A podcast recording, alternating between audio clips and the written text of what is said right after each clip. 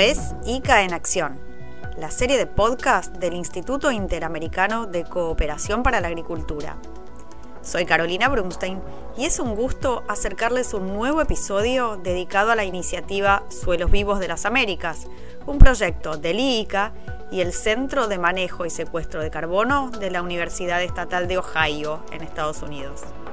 Una vez más, hablaremos de innovación y nuevas tecnologías desde el ICA y desde todas las instituciones, empresas y expertos asociados, existe una fuerte convicción de que este es el camino para afrontar los grandes retos que enfrenta la agricultura de las Américas, como la seguridad alimentaria y los efectos del cambio climático sobre los suelos y la producción.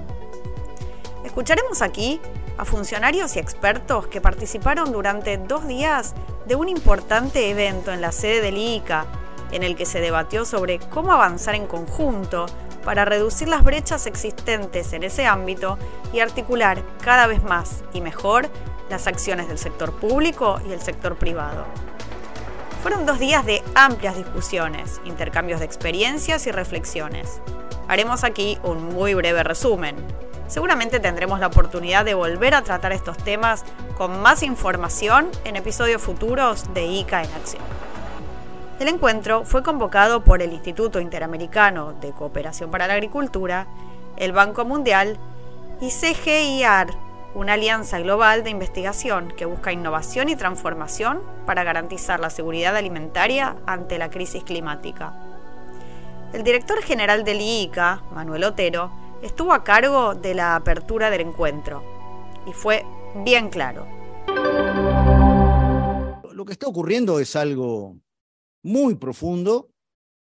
A la agricultura se le piden cada vez más desafíos, desafíos obviamente para, para enfrentar los temas de seguridad alimentaria y nutricional, los temas de seguridad energética, los temas de sostenibilidad ambiental global, este, sostenibilidad ambiental global. Entonces, son, son como desafíos que se van incorporando a una agricultura que es lo más parecido a un, carro que está en marcha, donde tenemos, tenemos que hacer cambio.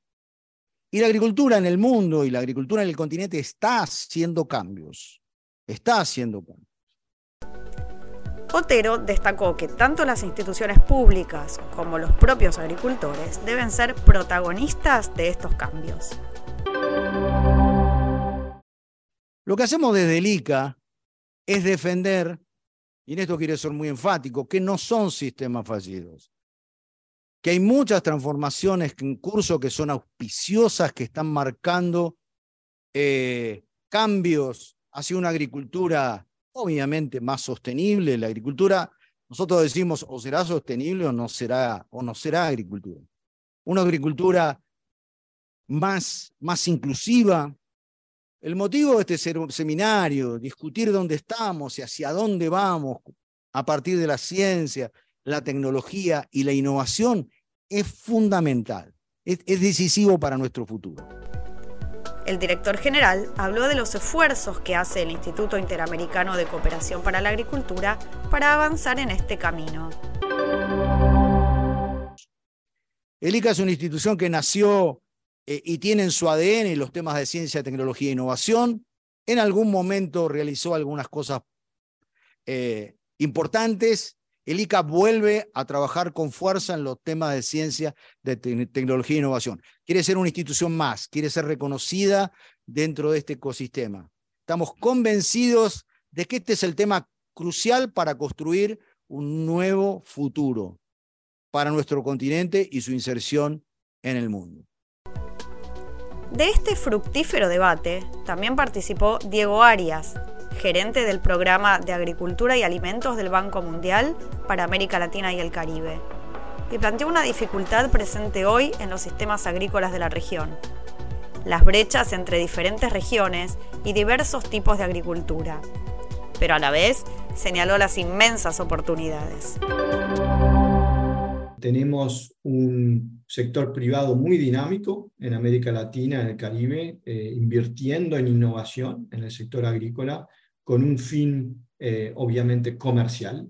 Em, y el desafío para, para, el sector público que, que, ha venido de hace ya mucho tiempo, es la agricultura familiar, los agricultores más pequeños, que han sido sujeto de muchos programas y políticas públicas. ¿no? Pero el, el gap existe, la brecha existe en esos agricultores que están en transición. Lo vemos, por ejemplo, en los números de Brasil, donde los agricultores de tamaño medio son los que se están quedando fuera de la dinámica de inversión del sector privado y de los eh, criterios de los programas eh, y políticas públicas que apuntan a la agricultura familiar. ¿no? Entonces, eh, hay brechas en, ese, en ese espectro de diferentes agricultores y sobre todo los agricultores que están en transición, que están en ese punto de ganar escala, ganar competitividad. Eh, la segunda brecha que, que nosotros eh, identificamos eh, trabajando con los países es una de geografía. ¿no? Tenemos un sector público muy focalizado en áreas rezagadas y un sector privado invirtiendo en innovación donde existe más conectividad, más escala, más densidad de, agricultores y de producción. Entonces, ¿cómo llegar a esas áreas remotas donde todavía no hay cobertura eh, por parte de, innovación, ¿no? de, programas públicos y privados, es un poco lo que nos, eh, lo que nos lleva hoy eh, también a, dar una mirada más detallada a estos sistemas de innovación. Y finalmente, es las brechas que pueden existir a lo largo de la cadena, donde muchos de los programas públicos eh, están focalizados a nivel producción. Eh, hay inversión del sector privado quizá en cadenas de valor más de exportación, que tienen ingresos en dólares, eh, divisas, y, existen estas cadenas de, que son emergentes, quizá que apuntan a mercados locales, que más allá de la innovación que puede haber a nivel producción, en otros eslabones de la cadena no hay tanta dinámica eh, de nuevas tecnologías. Por supuesto, el problema central del cambio climático y la necesidad de proteger los suelos agrícolas y el medio ambiente estuvo presente a lo largo de todo el encuentro. Esto dijo Arias. Hoy la agricultura está siendo llamada a atender varios objetivos simultáneos. Eh, realmente eh, desde el Banco Mundial, y, entiendo que el CGII y el ICA eh, también, consideramos que se pueden tener estos objetivos simultáneos, lo que nosotros llamamos intervenciones inteligentes o agricultura inteligente, y que no necesariamente hay que dejar de lado el tema ambiental, el tema de salud, nutrición, solamente eh, por una cuestión de, desarrollo económico eh, del sector. Estos objetivos, que son los tres objetivos de la estrategia del Banco Mundial para el sector agroalimentario, que es salud económica, salud planetaria, todos los temas de cambio climático y biodiversidad, y salud humana, principalmente nutrición, pero también inocuidad de alimentos, son tres objetivos que todo lo que nosotros hacemos eh, en el sector, eh, intentamos que eh, se, se, logre. Por su parte, Martín Piñeiro, director emérito del IICA y director del Comité de Agricultura del Consejo Argentino de Relaciones Internacionales, CARI, señaló cuáles son los principales desafíos en este debate. Elemento central a nuestro juicio es que ya no podemos pensar y creo que casi todos nosotros ya no estamos pensando en términos de la agricultura. Estamos pensando en términos de los sistemas alimentarios. Y cuando uno piensa en sistemas alimentarios, introduce inmediatamente elementos, dimensiones, atributos adicionales a la cuestión de la producción y la productividad. Está el tema de la sostenibilidad ambiental, Está el tema de la calidad, calidad nutricional de los alimentos, que incluye obviamente componentes no agrícolas. Y el tema principal es que estos tres temas tienen muchos trade-offs. Por lo tanto, la función objetivo de la investigación. Ya no puede ser solo aumentar la producción. Es una función objetiva compleja con cuatro objetivos que tienen trade-off. Eso implica un pensamiento estratégico y una organización de proyectos de investigación mucho más complejos, mucho más multidisciplinarios. Otra intervención muy valiosa fue la de Daisy Martínez Barón, líder de la iniciativa AgriLac desde la Alianza de Biodiversity International y el Centro Internacional de Agricultura Tropical, CIAT.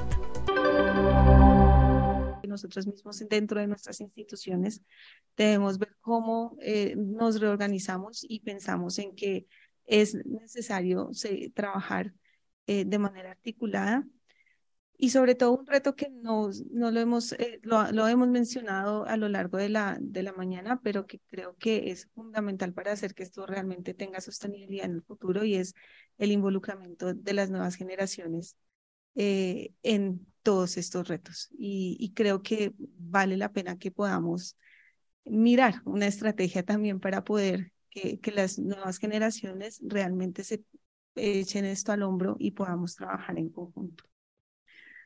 Así pues, debemos actuar con pasos firmes, pero acelerados. Los retos, las crisis están ya y, estamos, eh, tenemos sistemas alimentarios eh, frágiles y esto nos lo ha demostrado las diversas crisis que hemos tenido eh, últimamente.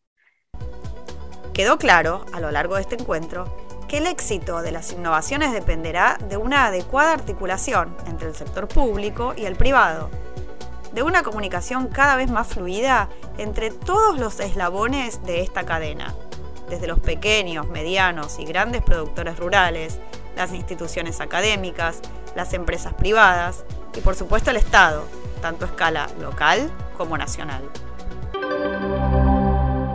Es de nuestro mayor interés poder empezar a construir esas agendas estratégicas de investigación. Es la razón de ser nuestra el trabajo con los, con los INIAS y con los demás centros de institutos de investigación, pero también los actores del sistema agroalimentario es clave y ya estamos construyendo sobre los éxitos que hemos tenido en la región. Han habido muchos y esa es la idea que podamos generar caminos hacia una adopción a escala de estas innovaciones y esto solo se hace trabajando en alianzas y en colaboración con todos ustedes. Por último, escucharemos la voz de Manuel Torralbo, rector de la Universidad de Córdoba en España y director de la red Innovagro. En estos temas, la región de América Latina y el Caribe tienen un papel estratégico para la transformación de los sistemas alimentarios y la generación de energías limpias que empieza a aprovechar a través de alianzas entre países en sus agendas nacionales de seguridad y soberanía alimentaria, que revaloran la producción de ramas productivas como maíz, trigo, arroz y fertilizantes. La quinta conclusión es que la transformación sostenible de los sistemas agroalimentarios implica modificaciones cualitativas en la estructura productiva que demandan una participación intensiva de políticas públicas. Las políticas de I+D+I agroalimentarias pueden contribuir al cambio estructural del sector, y de la economía de los países de América Latina y el Caribe en su conjunto. La sexta conclusión es que los estados tienen que transitar al enfoque de innovación para la sostenibilidad que se construye con mayor eficacia en los espacios micro, siempre que el Estado provea los marcos legales y normativos que faciliten la relación público-privada para la innovación. La séptima es que la innovación no depende del cambio en una variable, sino de la existencia de un conjunto de condiciones la solución tecnológica, el financiamiento, infraestructura, la participación social. Y en ello, el papel del Estado como articulador y generador de una nueva alianza con la sociedad más participativa e informada es crucial. Llegamos así al final de este episodio, con muchísima información y nuevas ideas para avanzar hacia una agricultura cada vez más sustentable y productiva el freno a la deforestación y la erosión de los suelos, la reducción de la emisión de gases de efecto invernadero y la expansión de las prácticas que favorecen el secuestro de carbono, es posible con el compromiso de todos los actores del universo agrícola y ganadero. El ICA trabaja sin pausa con estas metas.